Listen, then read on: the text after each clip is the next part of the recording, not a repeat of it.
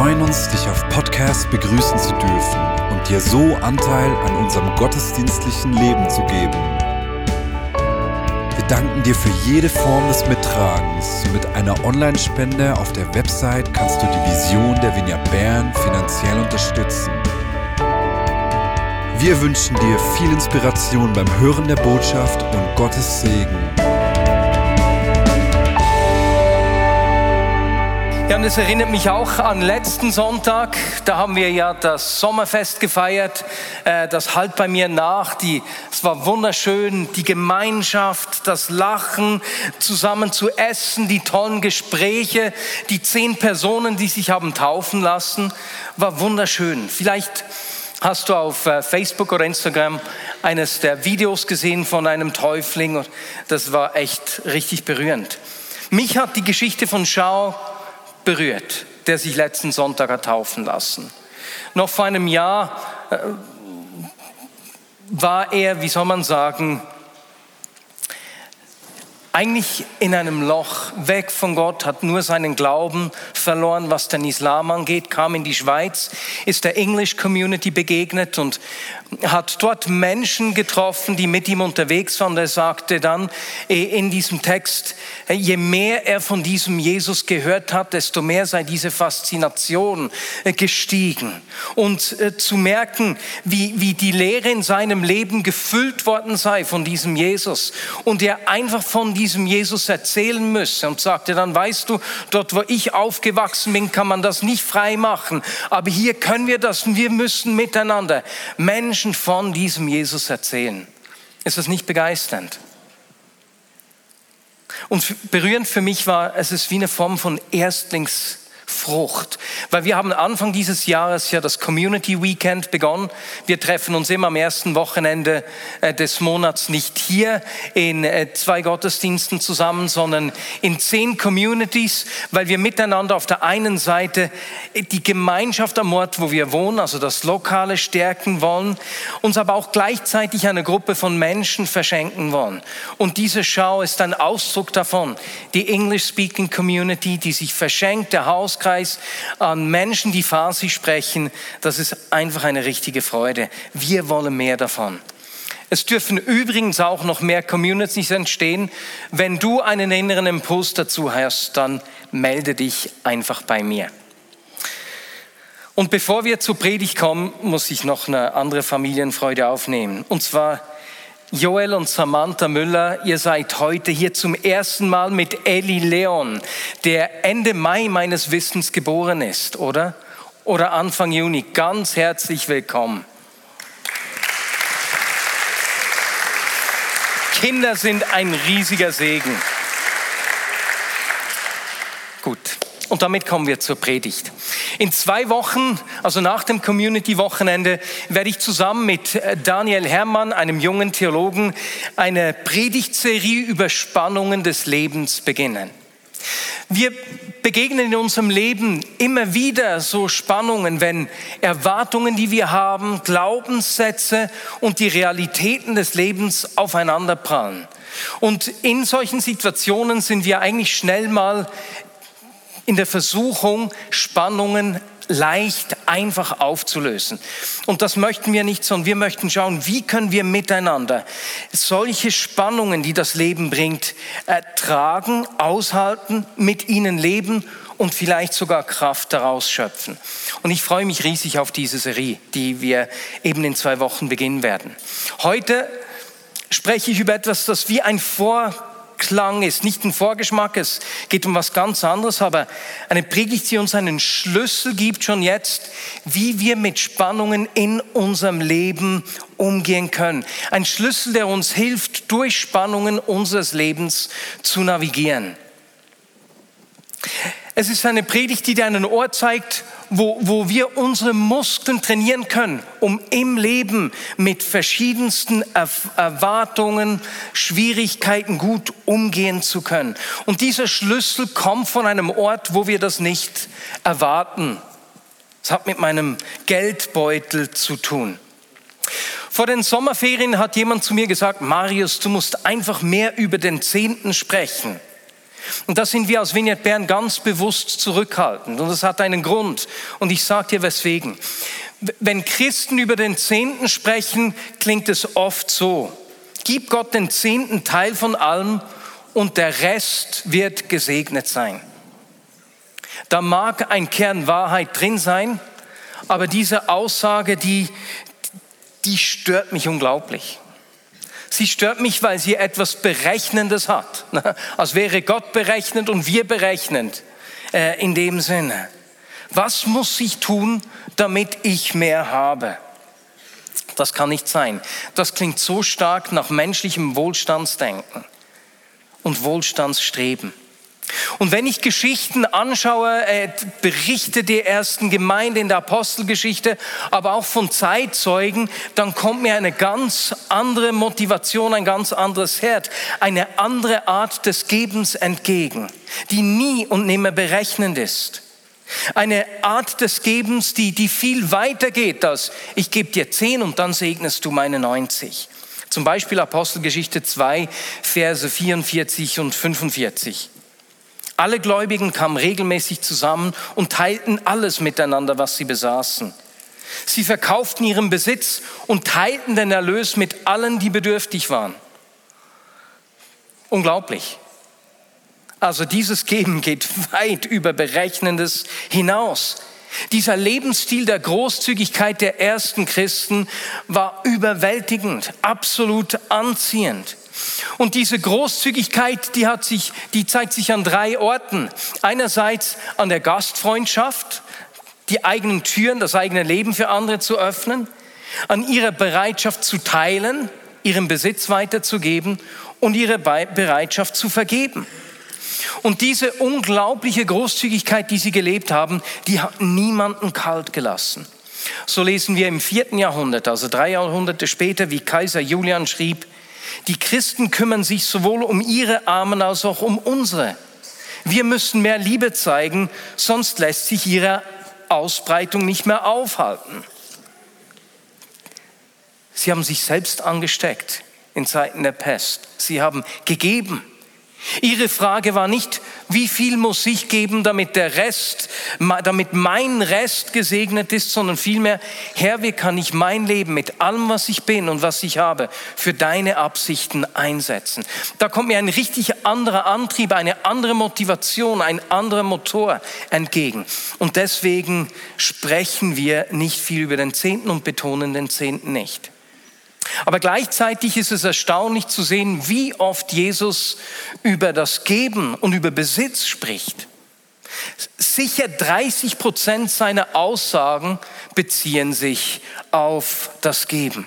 17 von 38 Gleichnissen. So macht er seinen jungen, Jüngern Mut, die sich darum sorgen wollen, was sie essen oder äh, trinken sollen und sagt, hey, sucht das Reich Gottes und alles andere wird euch gegeben. Oder er fordert einen wohlhabenden jungen äh, Mann heraus, den er richtig mag und der sein Leben lang die Gesetze gehalten hat und sagt, hey, eines fehlt dir noch. Verkauf alles, was du hast und gib es den Armen. Oder er sieht im Tempel eine Witwe, die äh, etwas in diese Tempel, äh, in den Opferkasten, ins Tutteli gibt, in den Gotteskasten und sagt zu seinen Jüngern, diese arme Witwe, die zwei Fünfräppler, zwei kleine, kleinste Münzen gegeben hat, hat mehr gegeben als all die anderen, die von ihrem Wohlstand einen Bruchteil gegeben haben. Jesus hat über kaum ein Thema mehr gesprochen als über das Geben, außer noch über das Reich Gottes. Weswegen war ihm das so wichtig? Er hat nicht Geld gebraucht. Also seine Motivation war nicht, ich muss irgendwie einen guten Fundraising-Speech halten. Nee, überhaupt nicht. Es war eine zentrale Botschaft, ein zentrales Thema der Nachfolge bei Jesus. Und gleichzeitig, was hat das mit den Spannungen des Lebens zu tun, wie ich das anfänglich gesagt habe? Nun hört mal, was Jesus in Lukas 12 zu seinen Jüngern gesagt hat. Es war eben eine Situation, wo sie sich gesorgt haben, was sollen wir anziehen, was sollen wir essen. Ähm, zuvor hat, hat ein Mann Jesus aufgefordert, hey, sag doch meinem Bruder, er soll sein Erbe mit uns teilen. Und er sagte dann, hey, sammelt euch Schätze im Himmel und nicht auf der Erde und wendet sich dann seinen Jüngern zu. Lukas 12, ähm, Verse 29 bis 34. Macht euch keine Gedanken über eure Nahrung, was ihr essen oder trinken sollt. Macht euch keine Gedanken darüber, ob Gott euch damit versorgen wird. Diese Dinge beherrschen das Denken der meisten Menschen, doch euer Vater weiß, was ihr braucht. Euch soll es um das Reich Gottes geben. Verkauft, was ihr habt und gebt es den Bedürftigen. Auf diese Weise sammelt ihr euch Schätze im Himmel. Wo immer euer Schatz ist, da wird auch euer Herz sein. Nun, wenn wir uns diese Geschichte vor Augen führen, ist die Aussage von Jesus zuerst mal etwas komisch. Scheinbar etwas unsensibel. Jesus, deine Jünger sorgen sich. Sie sagen, wir haben nichts mehr zu essen. Ich habe keine Kleidung mehr. Und du sagst, hey, verkauft, was ihr habt. Hast du nicht zugehört? Die haben Sorgen. Aber Jesus hat sehr wohl zugehört. Er gibt ihnen hier nämlich einen Schlüssel, wie sie Gedanken, die von ganz vielen Dingen eingenommen werden, lenken können. Wie sie ihr Herz, das sich von Sorgen und Ängsten füllen lässt, äh, wie sie ihr Herz, wie will ich das sagen, wie sie ihr Herz erneuern lassen können. Er sagt nämlich, achte darauf, wo dein Schatz ist, dann wird dein Herz folgen. Nun, der griechische Begriff für Schatz, das ist wie so eine Schatzkiste und er, er beinhaltet ein, ein Geben, das regelmäßig ist. So eine Kiste, wo man eine Münze reinlegt, wenn man sie zu viel hat. Am nächsten Tag eine zweite, zwei Tage später eine dritte, dann eine vierte, eine fünfte und man legt eine sechste Münze in die Schatzkiste. Mal für Mal, wieder und wieder und wieder. Spürst du die Gewohnheit, die dahinter steckt? Mach dir das Geben zur Gewohnheit und dein Herz wird folgen. Du wirst nicht mehr gleich von Sorgen bedrängt sein. Nun, aus neurowissenschaftlichen Erkenntnissen weiß man, dass wir 95 Prozent aller Entscheidungen unbewusst fällen. 95 Prozent aller Entscheidungen, die du jeden Tag fällst, machst du unbewusst, automatisch. Und das ist absolut notwendig. Stell dir nur mal vor, wenn du jeden Schritt, den du machst, wenn du da jede Bewegung bewusst machen müsstest. Ich ziehe den rechten Fuß leicht hoch, noch etwas höher, dann kommt das Knie nach vorne und ich bewege jetzt den Fuß nach vorne. Wir werden völlig überfordert von den Entscheidungen und eingenommen von den alltäglichen Dingen, die wir jeden Tag entscheiden müssten. Für unseren Körper ist es absolut notwendig, dass wir Dinge automatisieren, dass wir Entscheidungen im Unterbewusstsein fällen können. Diese Aussage von Jesus geht hier sogar noch einen Schritt weiter. Er sagt nicht nur, hey, trainier dir eine gute Gewohnheit des Gebens an, weil ähm, damit du dich nicht in der Situation, wenn es schwierig wird, wenn du nichts mehr hast, äh, was äh, geben wirst, dann, sondern er, was er hier sagt, ist, hey, wenn du dir solche Gewohnheiten antrainierst, wird das etwas auslösen. Es macht etwas mit dir. Gewohnheiten, Rituale und Routinen, die prägen dich. Sie werden dein Denken beeinflussen. Sie werden dein Denken verändern. Gewohnheiten, Rituale und Routinen, die machen etwas mit uns. Sie formen unser Herz. Das ist für mich einer der Gründe, weswegen ich jeden Sonntag in den Gottesdienst komme. Ich mache das nicht, weil ich das muss und die Vignette Bern leite. Ich komme auch, wenn ich hier nichts zu tun habe, also wenn ich nicht spreche oder moderiere oder so. Weswegen? Weil mich ihm auszusetzen, mit euch zusammen, ich weiß, das macht etwas mit mir. Das richtet mich aus, mein Herz, mein Denken. Wenn ich teile, und ich bin in einer Familie aufgewachsen, in der das Geben eine ganz natürliche Sache war, dann mache ich das nicht, weil das eine Pflicht ist oder weil man das so macht, sondern durch das Geben wird mein Herz ausgerichtet. Es löst etwas in mir aus. Und gerade wenn wir in Stresssituationen kommen im Leben, Beispielsweise, wenn wir Spannungen des Alltags ausgesetzt sind, sind Rituale und Gewohnheiten entscheidend. Das ist auch der Grund, weswegen man in Unternehmen Übungen macht, also Brandschutzübungen oder in einem Flugzeug ne, machen sie Übungen und gehen Notfallpläne durch, weswegen, dass wenn ein Notfall eintritt, sie wissen, wie sie sich verhalten und dass sie nicht in Panik verfallen und erstarren, sondern besonnen reagieren. Und so spricht Jesus hier mit seinen Jüngern, die sich sorgen, die gequält sind von Ängsten über eine solche Gewohnheit. Wie könnt ihr sicherstellen, dass ihr in herausfordernden Situationen, in denen euch Sorgen quälen werden, besonnen bleibt und euer Herz nicht auf falsche Sicherheiten setzt? Macht das Geben zu eurer Gewohnheit und euer Herz wird folgen.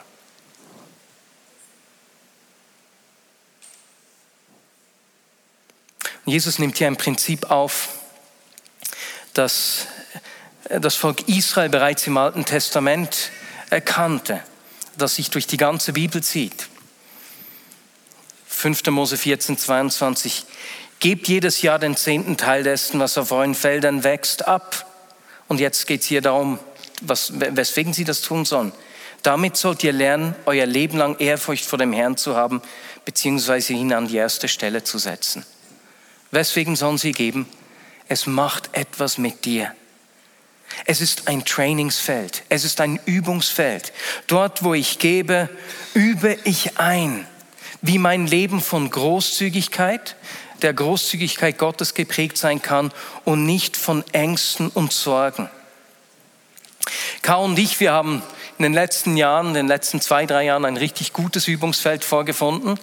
Kao hat vor zweieinhalb Jahren äh, in der Vigne Bern zu arbeiten aufgehört. Da ist unser Lohn schon etwas kleiner geworden und wir hatten dann auch noch den Lohnverzicht, den wir als Leitung gemacht haben. Und äh, wir haben spürbar weniger verdient und das war ganz schön herausfordernd für uns persönlich. Aber wir haben, wir haben uns da entschieden, dass wir unser Geben nicht reduzieren. Deswegen was wir haben, gehört eh ihm. Und wir wollen uns in dieser Situation trainieren. Es ist ein Trainingsfeld für unser Herz. Und wenn wir im Alten Testament dann weiterschauen, dann sehen wir, dass es klar war, was die Israeliten geben sollten. Auf der einen Seite ist da eben vom Zehnten die Rede und es gab drei Zehnte. Also es gab den einen Zehnten, der zum Lebensunterhalt der Priester und Leviten verwendet wurde. Es gab einen zweiten Zehnten, der für die Durchführung der Feste, für, für die, Rituale, wenn man so will, verwendet wurde. Und ein dritter, der jedes dritte Jahr erhoben wurde, der für die Unterstützung von Witten, Waisen und Armen eingesetzt wurde. Und wenn man den Zehnten da zusammenzählt, geht man davon aus, dass es ungefähr um die 23 Prozent äh, gewesen sind. Aber die Israeliten sollten nicht einfach etwas bringen, nicht irgendetwas. Im 2. Mose 13, 1 und 2 heißt es, dann sprach der Herr zu Mose, weit mir alle erstgeborenen Söhne der Israeliten und jedes erstgeborene männliche Tier. Sie gehören mir. Das heißt nicht, hey, warte bis zehn Lämmer geboren sind und dann bring irgendeins. Das, was dir am wenigsten gefällt, ist ja kein, spielt ja keine Rolle. Es wird ja eh geopfert. Ne? Nee, sondern bring mir das Erste. Und das braucht Vertrauen, weil wenn das erste Lamm geboren wird, weißt du nicht, wie viele danach noch kommen. Ob überhaupt noch eines geboren wird. Und dieses Prinzip, Gott das Erste zu geben, das kommt immer wieder, das wird immer wieder betont im Alten Testament. Im 2. Mose 23, 19 finde ich es amüsant. Dort heißt es, bringt das Erste von den ersten Erträgen der Ernte in das Haus des Herrn, eures Gottes. Einfach, falls du nicht geschnallt hast, was das Erste ist. Das ist der erste Teil der ersten Ernte. Ist das klar? Also müsst ihr das hier noch deutlich machen. Weswegen? Diese Gewohnheit sollte Ihnen helfen, Ihr Vertrauen bei Gott zu suchen, ihn an erste Stelle zu setzen. Und wollen wir das nicht alle? Und deswegen ist es gut, hier ein Trainingsfeld zu haben. Nun habe ich die große Freude, dass meine Tochter letzten Monat zwölf geworden ist. Und wir haben ein Bankkonto eröffnet bei der Berner Kantonalbank, so ein Jugendkonto. Sie muss jetzt ihre Kleider, ihre Kosmetikartikel, ihre Schuhe und ihr Handyabo, das muss sie selbst bezahlen. Und wir geben ihr jeden Monat einen Betrag. Sie soll früh lernen, mit Geld umzugehen. Und logisch sprechen wir über das Geben. Weswegen? Weil der erste Teil Gott kommt und sie auch hier äh, Gewohnheiten sich aneignen soll. Denn wofür wir unsere Zeit einsetzen und unser Geld, was wir da an erste Stelle setzen, zeigt, woran wir unser Herz hängen, worauf wir vertrauen. Wie trainieren wir in der Hitze des Alltags Gott an die erste Stelle zu stellen?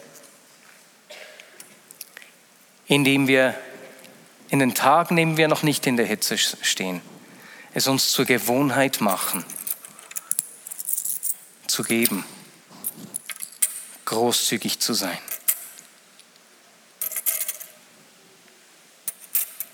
Was heißt das für dich? Um für Spannungen des Lebens ausgerüstet zu sein, um dies zu trainieren, dass nicht Sorgen dich einfach dauernd quälen können. Übe dich im Geben. Geben, wie gesagt, beinhaltet Gastfreundschaft, beinhaltet Vergeben, beinhaltet Teilen. Und gib nicht einfach von dem, was übrig bleibt. Weil damit sagst du,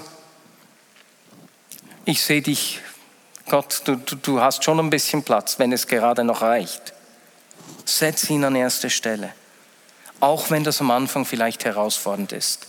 Zweitens, gib regelmäßig, gib nicht einfach nur punktuell, sondern gib regelmäßig, mach es dir zur Gewohnheit, weil es ist diese Gewohnheit, die uns prägt. Und drittens, gib nicht berechnend, und an Bedingungen geknüpft. Und dort, wo du Großzügigkeit zu pflegen beginnst, mit Menschen um dich herum, wird es dein Herz ausrichten, es wird deine Prioritäten schärfen und wird dein Denken verändern. Nochmals, K und ich, eben auf der einen Seite ist es sicher der der Teil, den wir an die Vignette Bern geben, von dem ich schon gesprochen habe, mit dem wir die, das Wirken der Vignette Bern mittragen.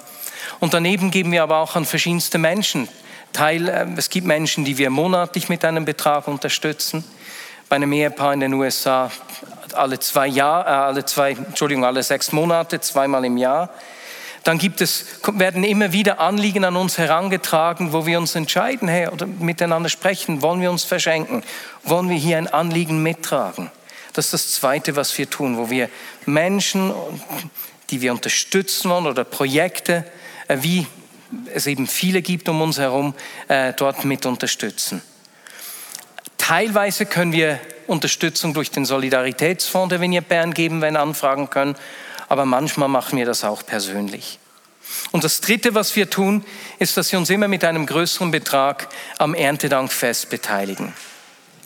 Das Erntedankfest ist eines der drei großen biblischen Feste. Das war der Höhepunkt der biblischen Feste. Ein, ein, Fest, das eine prophetische Dimension hat, weil es spricht von dieser Ernte am Ende der äh, Jahreszeit oder eben am Ende der Zeit, die noch kommen wird. Das Erntedankfest war das fröhlichste aller biblischen Feste und zudem ist nie jemand mit leeren Händen gekommen. Und wir möchten, wir feiern das als Vignette Bern seit Jahren miteinander, weil es Teil, weil es eine heilsgeschichtliche Bedeutung hat und uns Gottes großen roten Bogen mit uns Menschen auch aufzeigt. Wir wollen uns für diese große Ernte am Ende der Zeiten öffnen und uns und feiern, wie er uns auf dem Weg dorthin führt, wie er uns versorgt und wie er uns braucht.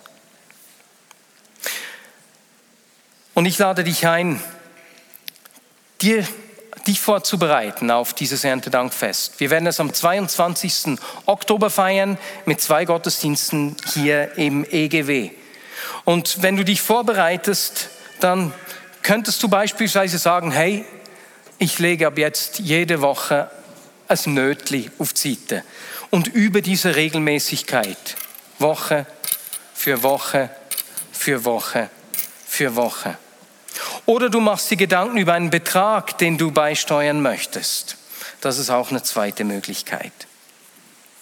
Und nun, zum Abschluss dieser Predigt möchte ich, dass wir uns einfach einen kurzen Moment der Reflexion nehmen, um über diesen Schlüssel nachzudenken, den Jesus seinen Jüngern gegeben hat und damit auch uns. Die erste Frage ist, hey, mach dir Gedanken, wie sieht deine Praxis des Gebens heute aus? Ich weiß, bei vielen ist das sehr entwickelt, super, ausgezeichnet, aber führ dir das vor Augen. Zweitens, führ dir vor Augen, wofür du deine Zeit und dein Geld heute ausgibst. Und was sagt das darüber aus, wo dein Schatz liegt? Das wäre die zweite Frage. Und dann gibt es noch was Drittes. Das Dritte wird sein, dass wir heute ein kleines Geschenk erhalten, wir alle. Heute darfst du mit einem Geschenk nach Hause gehen. Und zwar hat sich im August der Chef vom Niersemetzg bei uns gemeldet. Er hat letztes Jahr eine, eine Gourmet-Linie äh, Salatsoßen rausgebracht und Anfang des Jahres äh, hat ihn eine Predigt berührt und er hat sich entschieden, hey, ich möchte das erste, diese Erstlingsfrucht an Christen äh, hier in der Schweiz schenken. Und hat gefragt, Vinja Bern würde dir mithelfen, diese Salatsauce zu verschenken. Ist ein Zeichen, dass er das Erste und das Beste Gott geben will. Und deswegen darf heute jeder Haushalt eine solche Salatsauce mit nach Hause nehmen.